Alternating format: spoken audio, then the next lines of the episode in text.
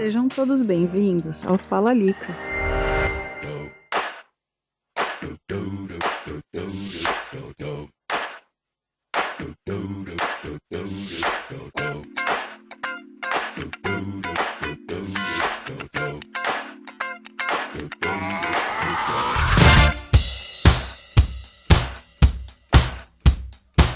Olá, meus amores, tudo bem com vocês? Hoje vocês estão no Fala Lica, um spin-off do Me Julguem Podcast, um podcast acima de qualquer suspeita. E hoje eu decidi falar com vocês sobre algo que está acontecendo muito na minha vida. Esse ano, aliás, aconteceu bastante, chamado mudança. É, eu mudei muito, tanto psicologicamente quanto geograficamente. Muitas coisas aconteceram que a gente achava que era só alguns dias, se tornaram dois anos, praticamente. E a gente está dentro de casa com o nosso cérebro lascado, né? E isso é complicado, né? Eu acho bom para quem conseguiu passar por isso de forma essa pandemia de forma tranquila, de forma não ficou com a sua mente lascada, fodida, mal paga, né? Mas trouxe muitas reflexões, muitas reflexões. A gente percebe quem são nossos amigos de verdade, a gente, eu pude ver pelo menos quem foram os meus amigos de verdade. Eu percebi que eu tenho muito mais amigos reais, virtuais, que são muito mais reais do que os reais que eu tenho perto de mim. Apesar de eu ser meio social e ter muito poucos amigos, eu consegui reduzir mais ainda esse, essa lista, né? A Covid me ajudou muito, vocês sabem, né? Eu tive Covid, fiquei mal.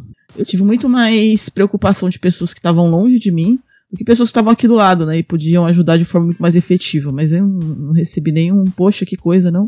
Isso me fez refletir bastante, me fez mudar. Uma coisa que me fez mudar também foi que minha casa ficou pronta. É! E eu tive que. Eu estou mudando, na verdade.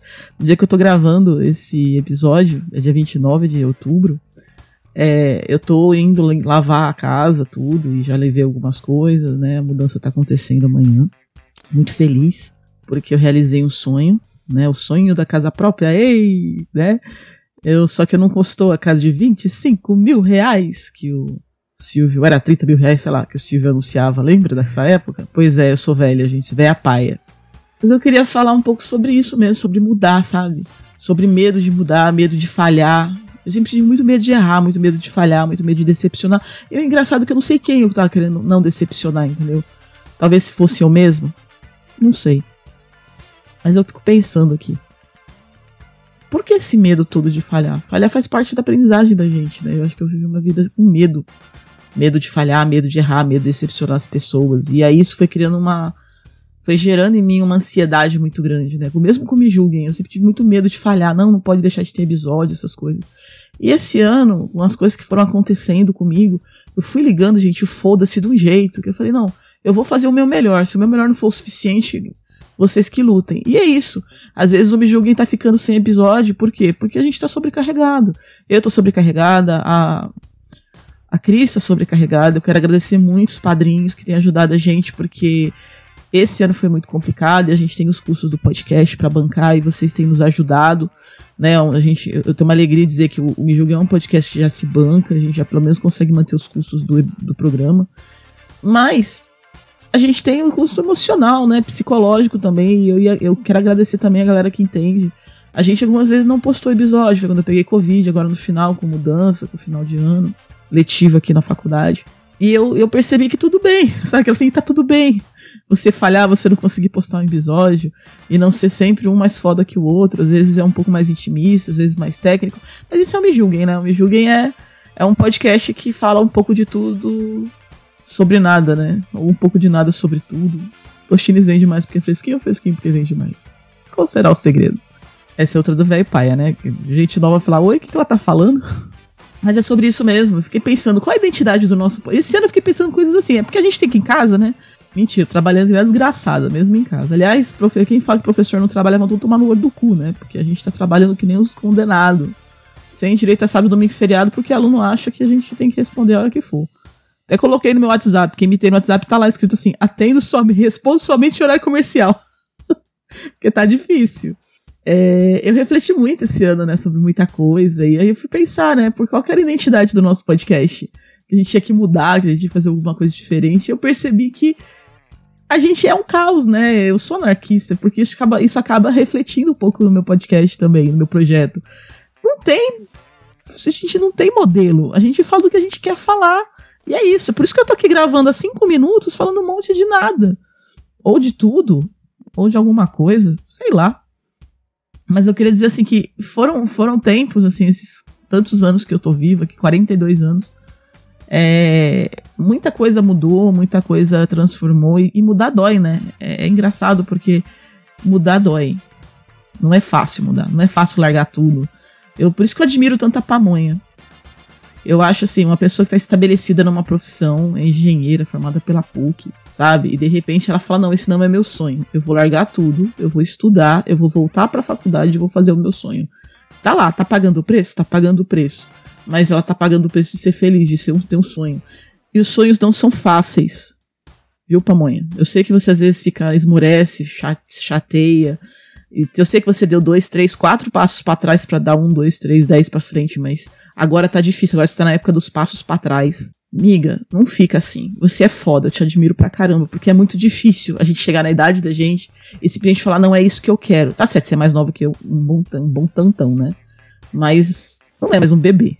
E é difícil a gente ter coragem de falar, não é isso que eu quero, vou começar de novo. É, é, é assustador quando a gente tem 18, 20 anos falar, ah, vou começar alguma coisa. O que que eu vou fazer? E é mais assustador ainda você chegar nos 30 e falar: não era isso que eu queria, eu vou começar de novo. Eu vou começar de novo. Todo aquele sofrimento de 12 anos atrás, eu vou começar de novo. Foi assustador para mim quando eu passei no concurso para cá, porque eu tive que largar minha família, largar meus amigos, largar meu emprego estável, que eu conhecia todo mundo, que eu sabia como era, onde eu cresci, onde eu nasci, onde eu vivi, para vir morar num lugar que é desconhecido completamente, com pessoas que eu não sabia quem eram, entendeu? Para começar uma coisa nova, um projeto novo. Então é uma mistura de alegria com ansiedade, com medo, a mesma coisa agora, né? Eu construí minha casa com muita dificuldade, mas eu construí. Ela não tá acabada, porque a vida é assim, né? A gente nunca termina todos os nossos projetos. É bom que eu vou ficar bom tempo brincando de casinha, arrumando. Mas ela tá pronta né? Tem os detalhes ali. E, e, eu tô com medo, confesso, assim, porque é uma mudança, né? Eu tô fazendo essa mudança, a gente, a família tá mudando para essa casa, e eu penso, essa casa é a casa que eu vou envelhecer, talvez. Será que talvez eu não tenha medo de mudar de novo e largar tudo para trás, uma coisa que me deu tanta dificuldade? Aí eu lembro que eu já larguei para trás uma casa, né? Eu já deixei um apartamento em São Paulo para trás. E aí eu penso, valeu a pena? Hoje em dia eu olho e falo, valeu, valeu a pena, foi foda, foi legal pra caramba. Mas será que eu tenho pique ainda para fazer mais alguma mudança? Não sei.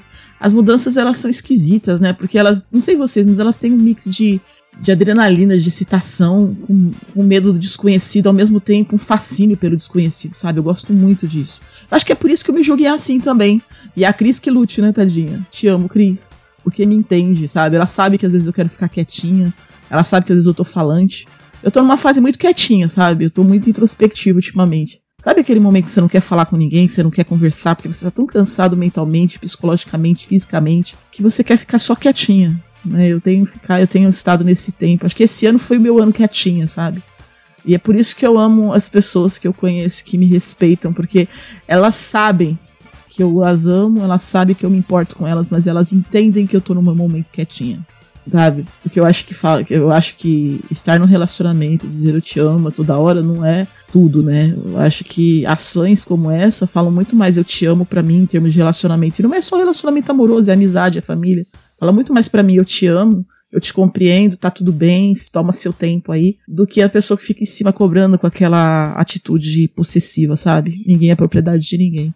E é isso, gente. Eu tô aqui falando, falando, falando, enquanto eu tô aqui empacotando coisa, olhando fotos, olhando documentos antigos que já era pra ter jogado fora há muito tempo. Sabe aqueles documentos que você vai guardando na caixa que tem que guardar e depois você fala, tem que guardar cinco anos. E quando você vai ver, já tem um montão. é. Engraçado, né? Acho que fiquei nostálgica. Quanta coisa aconteceu, né? O meu filho nasceu, cresceu, já é um adolescente, 12 anos, e eu que lute para aguentar esse moleque com 12 anos. Com 12 já tá nesse cu. Imagina com 15, 16. Mas é engraçado, né? A gente vai saindo dessa casa e pensa assim, tudo que eu vivi aqui, tudo que eu passei, as alegrias, os choros, as tristezas, as emoções. É engraçado porque quando você sai de um lugar, é um lugar físico, é só uma casa, é madeira, é concreto, é tijolo, é cimento. Mas ele tem um pouco da história da gente, né? Ele tem um pouco do. Como é que eu vou dizer? Ele tem um pouco da gente. Ele é um. É, essa casa deixa um pouco do, das nossas vivências, a nossa história tá aqui, né?